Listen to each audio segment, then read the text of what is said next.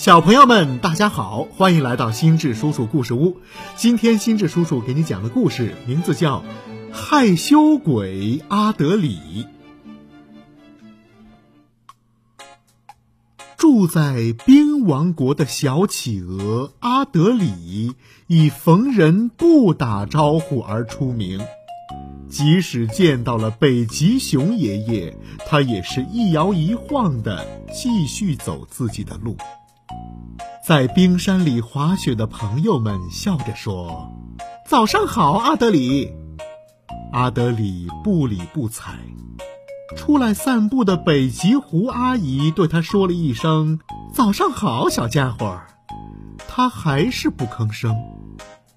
一天，小企鹅阿德里正在独自游玩，鲸鱼国王出现了。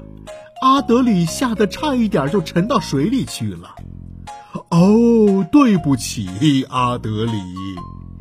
听到鲸鱼国王的道歉，阿德里也是不理不睬。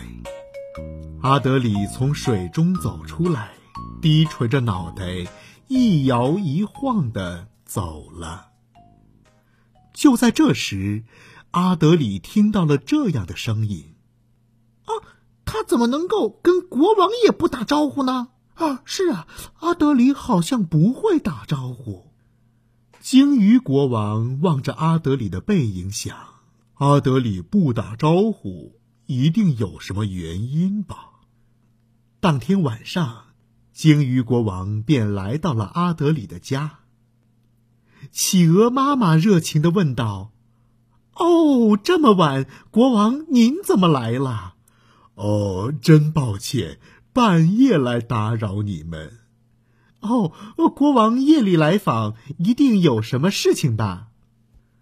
鲸鱼国王看了看熟睡中的阿德里，说：“阿德里逢人不打招呼，王国里呀有很多的传言。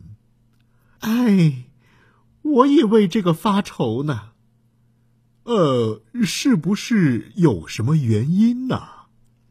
国王，您知道，阿德里是个很害羞的孩子，别人跟他打招呼，他也是害羞的，不知道该怎么办好。鲸鱼国王听到缘由，点了点头。回到皇宫，鲸鱼国王便沉浸在自己的思考中。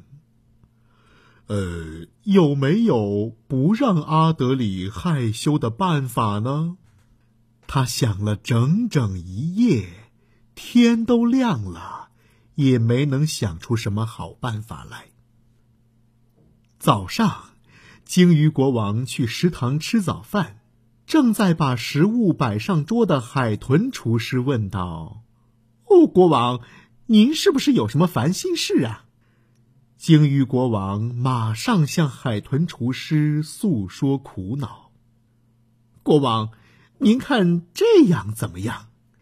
海豚厨师贴着国王的耳朵，悄悄地说着：“哦，真是个妙招啊！”鲸鱼国王高兴的笑开了眼。吃完早饭，鲸鱼国王便来到了冰山里。看到了独自玩耍的阿德里。早上好，阿德里。一听到是鲸鱼国王的声音，阿德里的脸立马变得红扑扑的。阿德里，我们来玩个打招呼的游戏，好不好啊？打招呼游戏，一听是玩游戏，阿德里的眼睛一下子闪闪发光。是啊。来，首先呐，深吸一口气，再慢慢的呼气。嗯，呼，是这样吗？对对对，然后来笑一笑，阿德里的小脸儿笑得像朵花。对对对，做的很好。现在呀。用大声来打招呼。嗯嗯嗯，国王您好，做的太棒了。受到国王的表扬，阿德里高兴的耸了耸肩。阿德里终于迈出了第一步。朋友们来到冰王国，见到阿德里，打了声招呼：“你好，阿德里。”面对朋友们，阿德里笑着回答：“啊，你们好。”哎，阿德里跟我们打招呼了。现在的阿德里跟人打招呼时不再害羞了，因为深呼吸能让他有自信。然后，阿德里拖着雪橇回家了。在路上，他碰到了北极熊爷爷和北极狐阿姨。嗯嗯，爷爷您好，阿姨您好。阿德里的问候实在是太可爱了，北极熊爷爷禁不住抱了抱阿德里，北极狐阿姨亲了亲阿德里。